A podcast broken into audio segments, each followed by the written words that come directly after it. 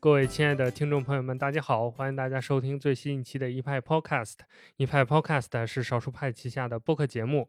呃，那我们有一段时间没见啊，这次我们再次延续之前两个月紧跟苹果步伐的这个节奏，我们又一次连夜做这个苹果发布会的相关的内容。苹果这次也是熬夜三连啊，所以我们最后这一节也没逃过去，我们也跟着他。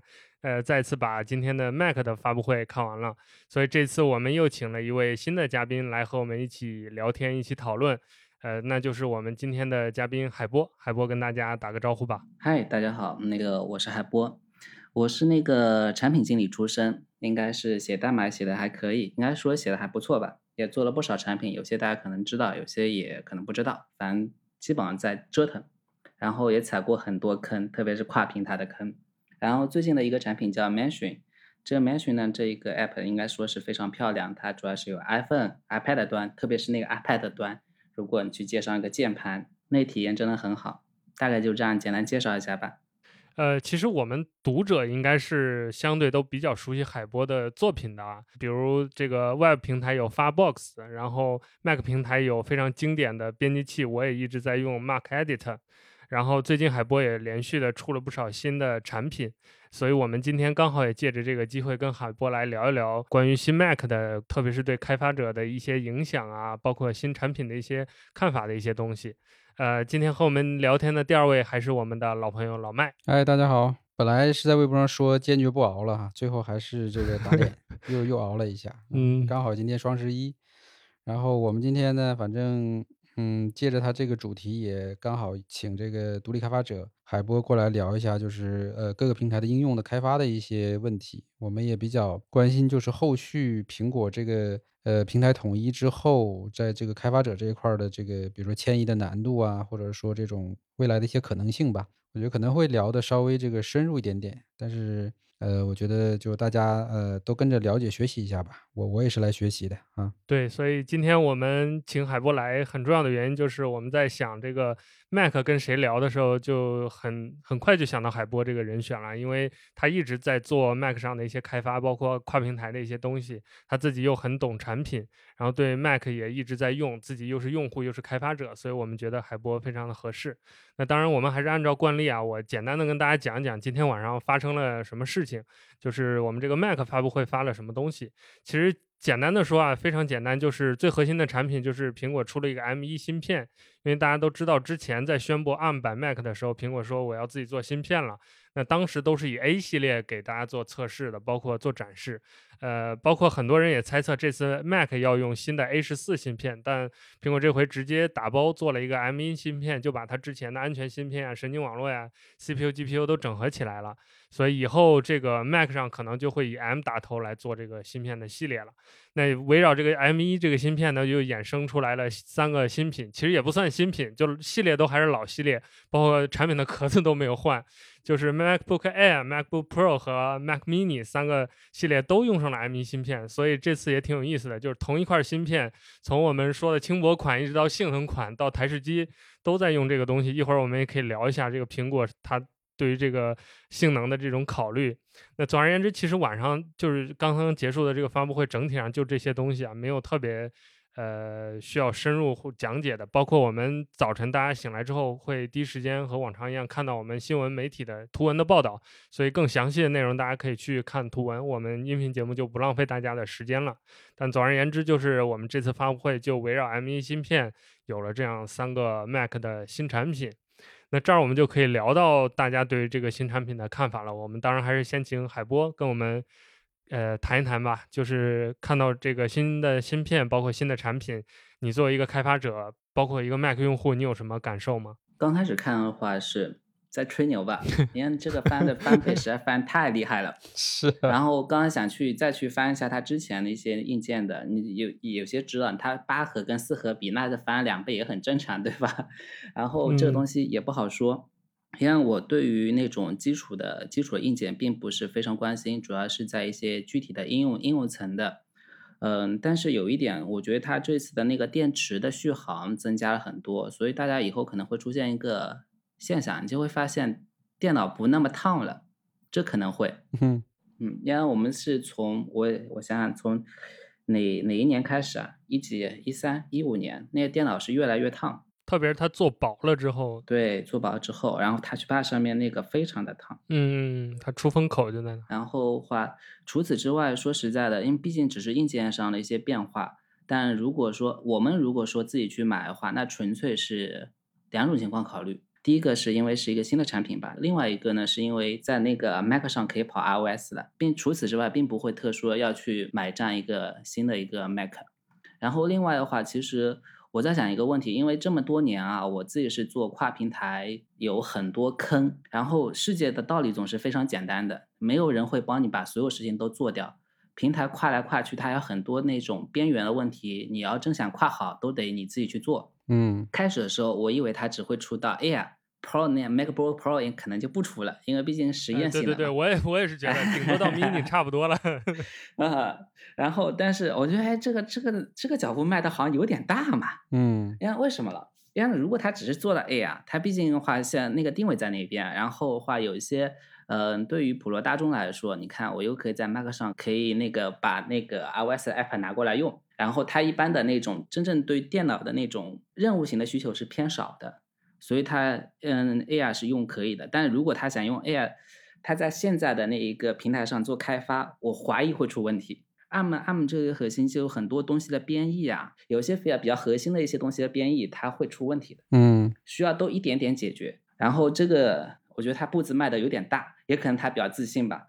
我这次做开发呢，是我第一次做 iOS 开发，嗯，没学过，从零开始，完全从零开始。然后的话，然后的话，所以就很有意思的一点就是，我是因为自己不是说不是单纯一个程序员嘛，所以你会去以产品的方向出发。所以我是自己先买一个，呃，做到一定程一定的时候，我买一个 iPad Pro 做增阶真机测试。但实际上你自己手里是有是有 iPad 的。它是今年 iPad，它是强调它用的那 slogan，好像是说那个你的下一台电脑何必是电脑？嗯，但是呢，就我拿到的时候发现很有趣的一个问题，iPad Pro 明显是性能溢出了啊，对。那么性能溢出它不应该是不应该是一个问题啊？因为所谓的性能溢出，那就说明软件没有跟上。然后包括后来那个第一次做那个 iOS 的开发，也在那个每天 App Store 去扫一扫，看那个编辑们他们推荐了什么。如果大家有心的话，也可以每天做这样的工作，你会发现优质的 App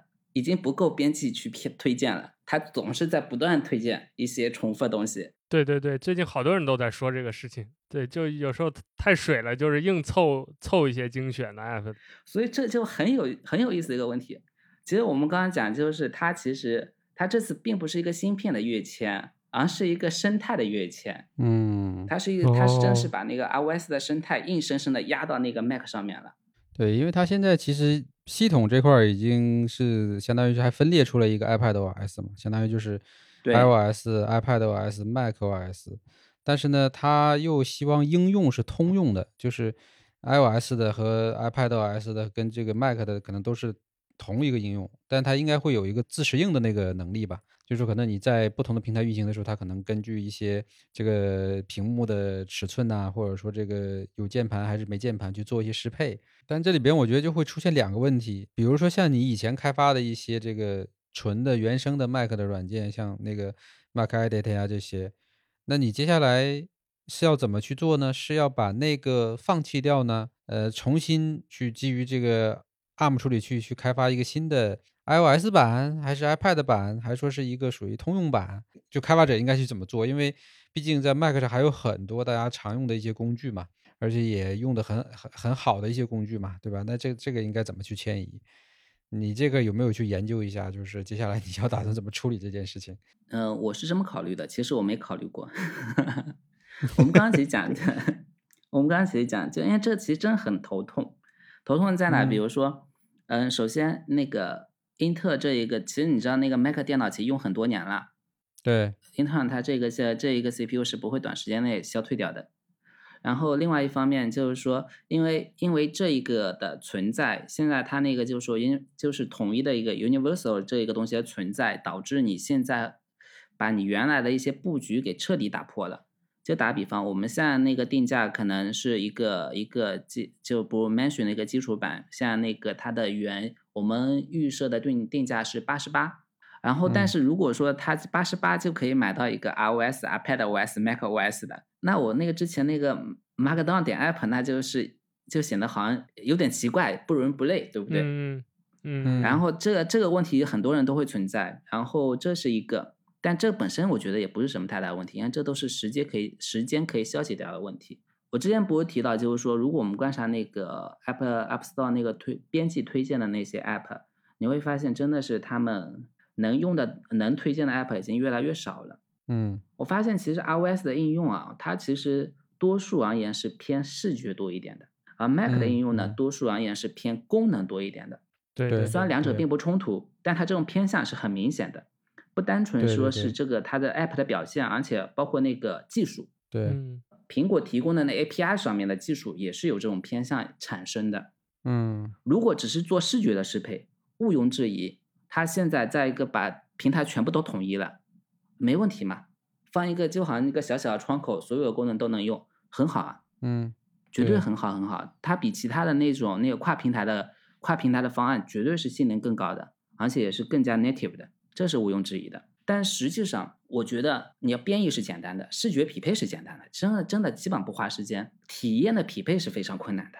对，这个其实也就是对我刚才想说的第二个问题，就是我在 Mac 上去用 iOS 的应用的场景在什么地方？对，这体验的匹配是很难的。有一个定理啊，嗯，我自己摸索出来的，就是说，如果你绕过苹果的系统级的 bug 越多，那么你的产品就会越好。如果，然后它在这个统一的平台上，这个定理也肯定会存在。但是这个定理它会反复的出现，反复的出现，直到你这个开发者崩溃。嗯，因为除非你是做的一个视觉视觉倾向比较严重的那种，比较简单的，那真的是没什么问题。但是如果说你那种交互比较深的工具性，工具性偏向特别重的，我觉得这可能就需要再考虑，我到底去做一个 universal，还干脆我就做一个 Mac 上的，这是需要考虑的一个问题。我真心觉得这需要个考虑的问题。嗯，包括那个 Catalyst。那我看那个前前段时间，我看那个格致，格致他们的那一个开发在用这个东西来实现了一个 Mac 上的一个平台。当时其实我有一些困惑，因为当时我刚刚开始在学 iOS 嘛，比如说我从零开始的都可以把那个 Python 的代码迁移到 Swift 上面，我就是有点我有点好奇，你为什么不能把你自己 iOS 的代码迁移到 macOS 上呢？所以我真觉得这可能是真的需要很好的去考虑。对啊，包括你现在做的这个新的，相当于基于 iOS 的这样的一个应用，那你接下来会考虑用它的这个相当于通用的这种，就相当于扩展能力去把它做到，呃，这个 ARM 版的 Mac 上吗？这个，这个，这个路径有想过吗？有想过，真的有想过，因为我们现在不着我之前那个 Mac Edit 也好，Markdown 也好，呃，它是一个开放性的，就是说你可以去管理某一个文件夹。然后的话，像 Mention 它是一个封闭的，它只能在那个，因为是只能在那个 iCloud 里面，它给你的那个 container 上面，它给你的那个容器，它权限只在这里嘛，不能出了。然后你如果说你提供一个一体的，那那对于用户来说就是简单嘛。对，简单比开放有些时候更重要。我以前会认为开放比简单更重要。那就是说，接下来你有可能在这个新软件上，其实就在用苹果提供的最新的这种。呃，通用性的解决方案了，对吧？相当于先做了 iOS 的，然后是对适配 iPad，再适配 Mac。不然的话，就是说有些时候我们会被倒逼的，就是如果说你不提供 Mac 的还好，毕竟你还我我们还可以，它还可以用 Markdown 点 App 或者 Mac Editor，它可以用三个平三个端它都能用。但是如果说我在那个提供了 Mac 上的，然后我提供那个 Mac 上那个 Mention 的版本不够好用，是不是就要挨骂了？挨骂了，你 就得又花时间要去做这件事情了。像今天不是我很纳闷嘛，我因为刚刚刚把产品放上去，想再走走那有没有什么闪退啊这些问题。然后话不是昨天昨天啊前天少数派不给我们推荐推了一下，在那个派评里面下来对那个，然后话我发现里面的话题就跑偏了，到底。订阅到底你这个是买订买断制还是订阅制？我觉得是个挺简单的事儿，但总有人纠结这个，就是总是去 argue 开发者的收费 策略。我能理解他们，总是会有人教育我们怎么去做产品，他以为我是开发者，但是我是产品经理嘛，总有人想来，当然没有人想教我做技术啊。我我是能理解你理解用户的想法，或所以我今天我在那个提交版本的时候，我把那个文案也改了，我把买断制去掉了，改成一次性购买。我还把那个呃订阅也去掉了，叫那个扩展包。我不但如此，我还还跟那个我还在那个购买的界面里告诉用户，可以一分钱不花，可以反复薅这个 mention 羊毛的技巧。我们真不在乎这些，其实开发者是不喜欢被骂的。嗯，你真的是把一个东西放到一个用苹果它统一的方案去做这件事情，我会观望，会考虑，同时会观望。就是我们现在作为一个普通普通的用户，你看到好像是，特别是我们早期你看 iOS 往那个 iPad 发展过程当中的话，iPad 就很多东西它只是缩放一下，逐渐几年这一个过程，我们会发现其实 iPad 它真的有。有样子的，所以你说一个 iPad OS 是对得对得起的，但这个问题怎么说呢？就其实大家可能会想当然认为，你是不是两个在一起慢慢走，其实那个 macOS 跟 iPad OS 它里面的技术逻辑应该可以合并到一起的，但实际上不是的。就是说起来说这个，首先从这个底层芯片统一，对吧？然后架构统一，这个说起来比较简单。然后呢，系统层面的话呢，也也 OK，但是应用生态这一块其实就。就就就就没那么简单了，因为涉及到开发环境啊，还有一些不同的 API 和这个实现方式这些。那苹果肯定会去做这块的工作，但是反正他最后今天他也说了嘛，就是接下来就基于这个平台迁移这件事情，还有好几年的事情要去做嘛，对吧？他其实也也明确说了，就是这只是一个开始，接下来可能还要。跟大家一起去努力，但是我们反正不知道它最终的这个目标方向到底是怎么样的。就是说，它是每个平台都独立的，比如说 iOS、iPad 和 Mac 是独立的，然后呢应用通用，还是说最终呢可能变成了同一个 OS，对吧？现在我反正是就是 iOS、iPad OS 还有 Mac 都在用，就就也是有点迷惑嘛，因为。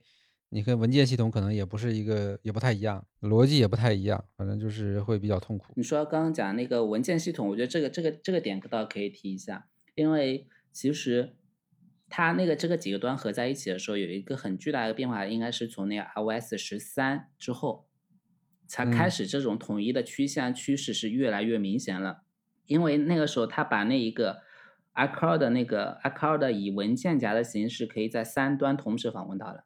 对对对，这是很重要的一个变化，非常非常重要一个变化。就换句话说，就是说你这个数据用户可以，我们毕竟软件它是一个表现形式嘛，它最终最终管理的是一个数据。那么数据在哪？它数据在哪？它是一个开放、容易管理的。它 iOS 十三绝对是一个里程碑的一个事件。但问题也就是说，成也萧何，败也萧何。他那个 iOS 不是 iCloud，iCloud 真的很让人崩溃，你知道吗？我在那个 Mention 里面，我花了。花几天时间，好多天时间，我只是我在 Mention 里面在那些写好多代码，就为了能够发现 iCloud 它被卡住了。就我们是没有这个权限的，但是 你在这里面去推测它它被卡住了，那怎么办呢？我就告诉用户，我也不知道怎么办，但是我建议你等。iCloud 这个问题好像也挺多人说的，包括我自己也遇到。就是作为用户也好，作为开发者也好，对于他这个吐槽就一直都没有间断过。我感觉苹果可能做云真的是没有这种基因，就从他很早之前做这个云服务到现在，这个 iCloud 就一直是批评声不断的，包括到现在好像这个问题都没有解决啊，真一头雾水。很头痛的，就是很多人认为你要做一个 iCloud 的匹配应该是比较简单，对不对？东西就存在那边，拿去读就好了嘛。乱说，他会把这个东西给你删掉的。他不是说从你本地删掉了，我文本那么小，你干嘛把它删掉呢？对不对？没必要的嘛，这个策略你没必要这么处理嘛。你既然这么处理，那就给开发者增加很多的麻烦。我得实时的去发现你是不是没了，没了我给你拉回来。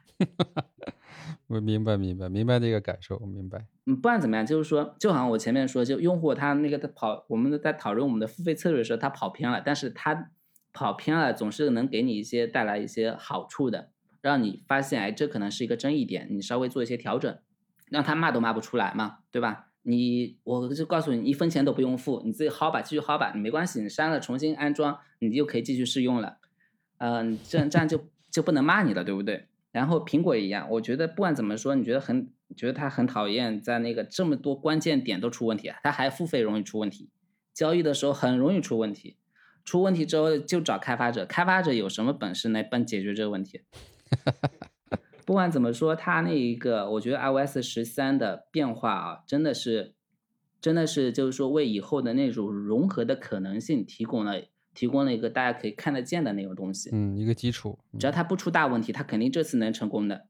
骂归骂啊，对，要从这个逻辑说的话，那可能可能它未来的这么一个趋势就是，首先肯定还是，呃，先 Mac 跟 iPad 整合嘛，对吧？这个趋势其实已经比较明显了。然后呢，手机跟平板整合，或者说这个 iOS 跟 iPadOS 整合，可能是需要一些怎么说？比如说折叠屏、折叠屏技术啊。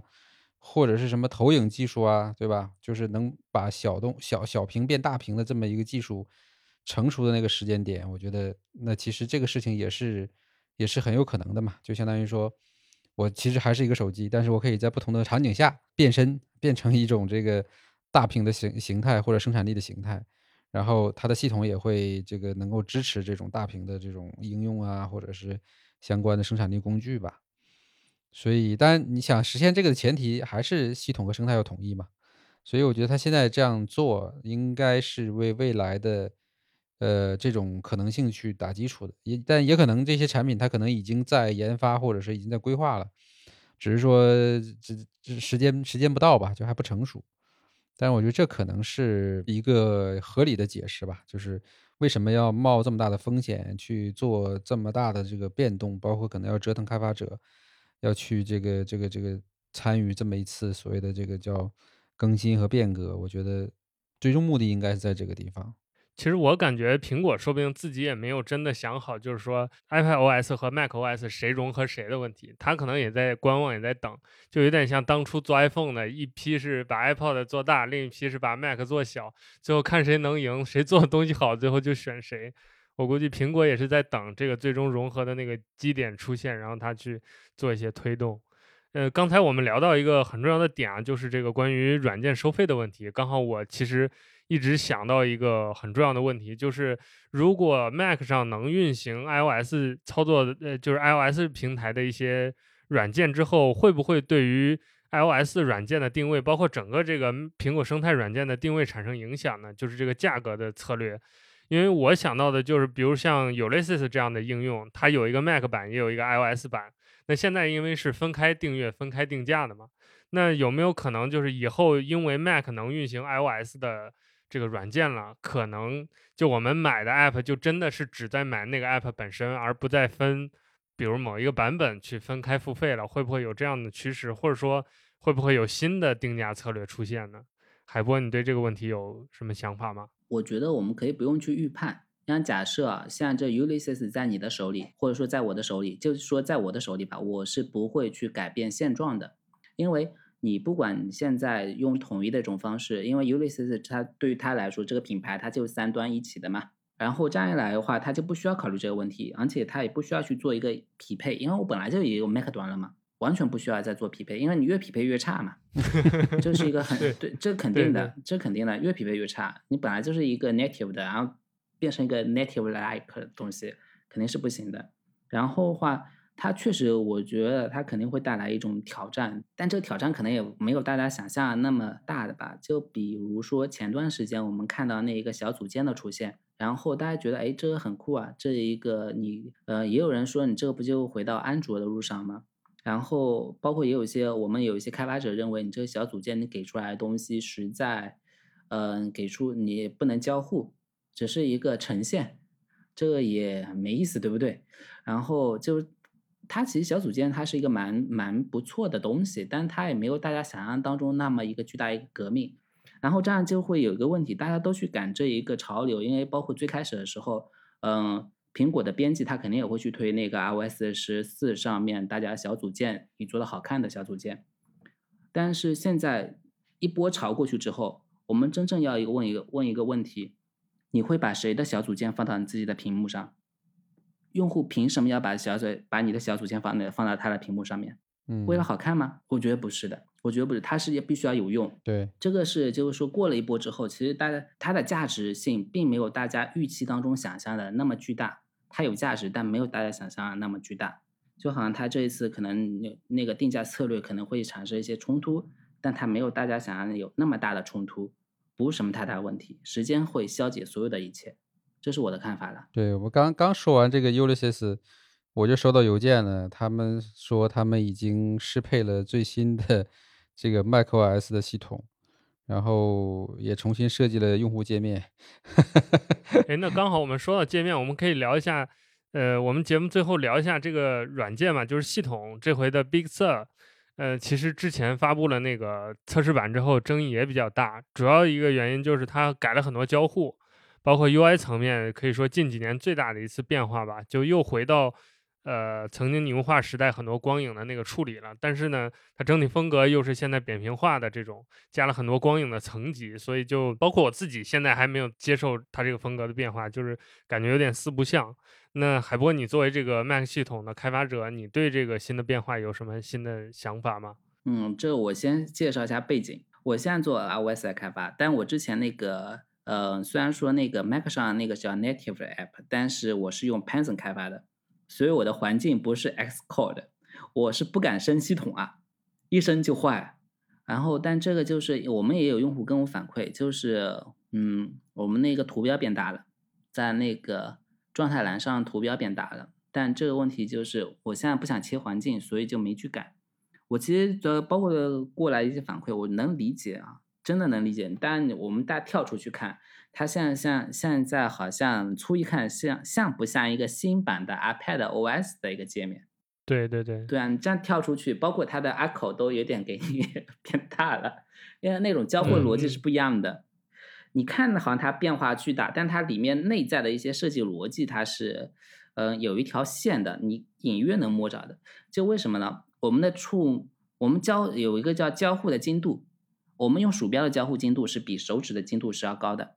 对，如果说你把 echo 变大，那不是很显然它是倾向于那种倾向于更倾向于一个触摸型的，但这个大小也不好说，因为像。我是我是这么我都是在 Mac 的平台上，所以而且我还是从那个飞驴 Hita 那个过来的，所以我那个视觉那个有一种视觉那个体系残留，就是我看很多东西都设置默认的一些设置都偏小，这就很奇怪的一个现象，我我说不准啊，这个很奇怪一个现象，然后大家如果是它是从那个移动。移动端开发的，它这个东西就会偏大一点，这是蛮有趣的一个现象。那是否跟它那个 Big Sur 它里面的东西有关联，我也不确定。但我觉得它初一看，我真的觉得它是一个大号的 iPad。所以你从这个角度，你可能就会更加容易容易去理解它。毕竟它 Big Sur 上它像一个容器了，它像一个容器，它把那个 iOS 的东西融进来，它必你必须得表现出一些 i l iOS 的那种风范吧。我觉得他们还是非常有勇气的做这件事。不是天下大天下之事嘛，合久必分，分久必合。反正大家都知道，你不论是 iOS 也好，iPad OS 也好，终归是要合的。那底那到底是谁先主动呢？这就是个问题了，对吧？这谁先主动呢？现在看来就就是 iOS 先主动了嘛。对，因为从使用的这种频率啊，或者说在人们在人们生活中的权重来说，也是移动设备优先嘛。这个已经是一个一个一个事实了。然后 Mac 其实正在被可能专业化或者相对来说边缘化这种事情也是很明显的。对我们最近也在用那个，就体验那个谁，呃，坚果做的这个 TNT 系统嘛，那也就是之前老罗的这个遗产啊。然后他其实 他的这个出发点是从手机扩展出一个这个 PC 的系统出来，然后再再通过兼容这个相当于手机里边的应用。来去这个实现这个一个设备，然后两种场景通用。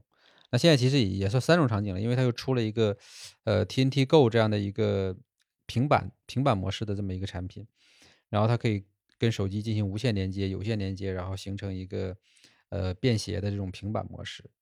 反正我现在是用了两三周了，我其实觉得就以我的这个工作情况来说，也没有什么太大的问题，就是。把那个 Mac MacBook Air 放在那儿也放了两个星期，没怎么动它，也没有什么问题。就是我我基本上日常的工作呀，这个网页浏览呐、文档处理呀，这些都都都 OK。啊，所以这个我觉得也是找到了一条呃比较激进的路径吧。但今天来看的话，其实呃这个方向我觉得还是还是对的，就是它还是有一定预见性的。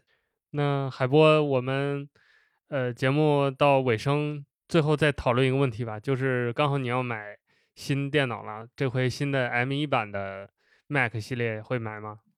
我如果要买的话，肯定就只能买这个。我现在并不需要新的电脑。就被逼的了，这叫苹果税，这就很典型的苹果税。对对，开发者来说，很多确实是，哪怕你自己用不着，为了给用户测试，也得买这个东西。这么多年东西用下来，最开始的时候，你看这样东西真的坏了，你去那个天才吧啊就好了，对不对？你 K 啊屁颠颠的就买了，然后要一买省三年，然后你到后面发现完全不是这么一回事了，反正你会坏掉的，我干嘛买这 K 啊呢？对不对？我不买这 K 啊，你也得给我修。我是前几天，我前不是前几天，前段时间换了个电池，我就没用 K 啊。好像在保修期内，电池是都给换，就是不管你开不开，都会给你换。是那个三年、两年、三年，键盘也换。哎，这个东西它老就很烦的，真的好烦。对，这这两年我们反正同事也是在反馈它的这个相当于。耐用性啊，还有这个可靠性啊，明显降低。就是那个 Nick 的那个 电脑也是，对，我前两天刚又去天才了一趟。对，换应该好像全换完了吧？对，主板屏幕换了一圈了。嗯，哎，反正这个事儿，嗯，说不清楚，也可能是跟他的激进策略有关吧，就不停的要去换换他的一些，就更新他的硬件。嗯，它现在是一个非常动荡的一个平衡，它不论是在软件、操作系统，然后基础的服务，包括硬件。如果如果它不修整的话，我真的觉得，如果再出几个老罗，可能真的事情会发生转机哦。有意思。我我我是个人 个人认为，我不开玩笑，我真觉得老罗是有有一定的锐见的，不开玩笑，不是调侃。对，就包括包括当时那个 TNT 的时候。首先，这是个非常酷的一个想法，但是太爱吹牛了，就感觉这太爱吹牛了。这个产品还不成熟，还不成熟，你会出问题的，会出问题的，并不是不是从一个使用者，而是作为一个产品设计师的角度，你看这个会出问题的。然后你要包括那个时候他要出一 TB 的一 TB 的那个手机，别人都在调侃嘛。你看，估计明年后年苹果肯定也要出来一 TB 的不对手机嘛。嗯，是没错，又成母公司技术下放了。是 啊，这个东，但它这个需要支撑啊，这个东西真的需要支撑。你你得有一个好的一个相册的一个 app，然后包括呃，苹果它内置的相册，它是从哪哪个时候开始，它不是会定时的给你生成一些入影来的吗？包括包括橡胶，包括手组件等等等，它是一套的。一套的，你只是把它对这直接把它怼到一 TB 是没有多大意义的。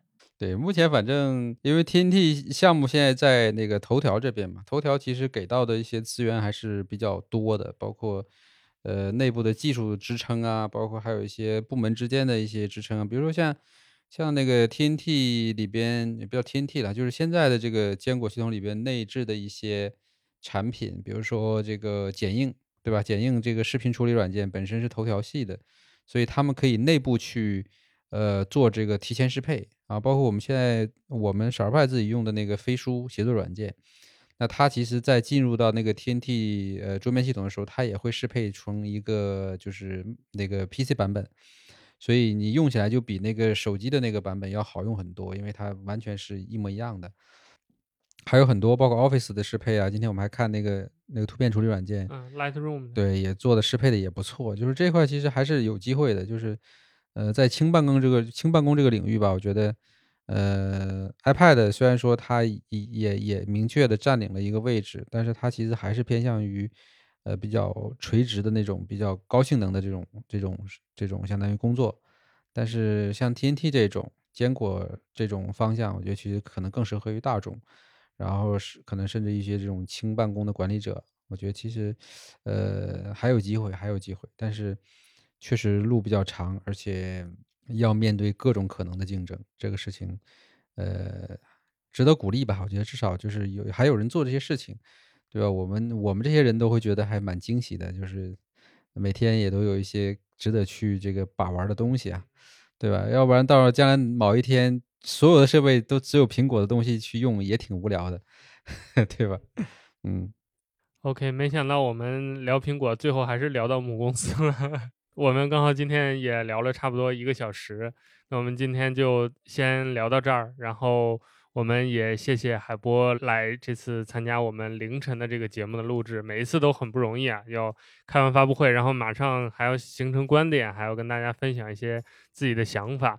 呃，那也再次感谢我们听众朋友们对我们的支持。就是，呃，现在每一次到这个苹果发布会，已经有越来越多的人开始问我，你们明天早晨会不会出东西了？